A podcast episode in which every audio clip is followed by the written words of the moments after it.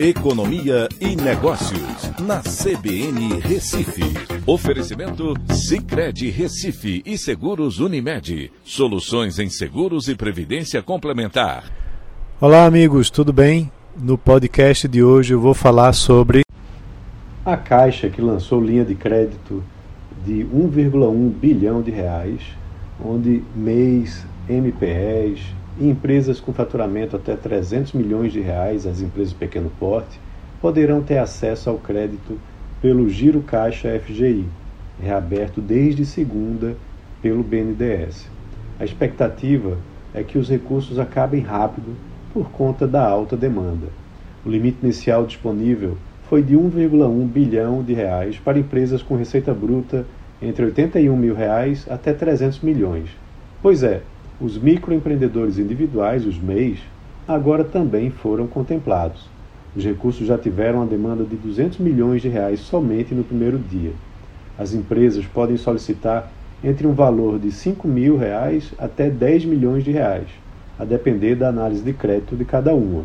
A taxa de juros inicia em 1,18% ao mês, com prazo de 60 meses e carência de 12.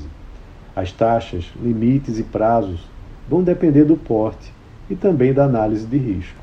Os recursos podem ser utilizados para investimentos, como aquisição de máquinas e equipamentos, como também para despesas operacionais, pagamento de salário de empregados, compra de matéria-prima, mercadorias e outros. Essa flexibilidade é bastante importante né, para as empresas. A garantia é baseada no FGI, que corresponde por 80% do valor do crédito. O restante é assegurado por aval dos sócios, mas outras garantias podem também ser solicitadas, dependendo da análise de cada empresa.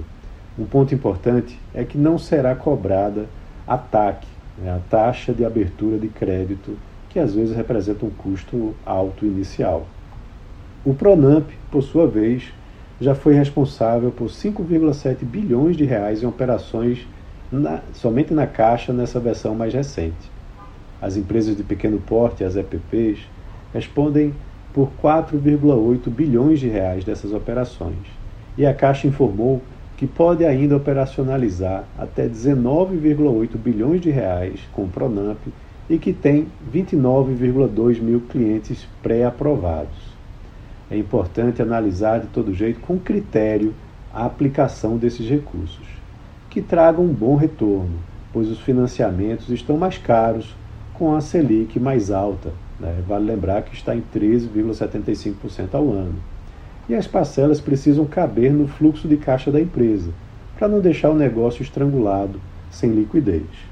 Também vale a pena comparar com as taxas oferecidas nas operações do Banco Nordeste, aqui no Nordeste, do BASA, na região Norte, e do Banco do Brasil, na região Centro-Oeste. Esses bancos repassam recursos subsidiados né, de fundos constitucionais e tem taxas muito atrativas, competindo com bastante margem sobre os recursos do, do FGI e do Pronamp. Então é isso. Um abraço a todos e até a próxima.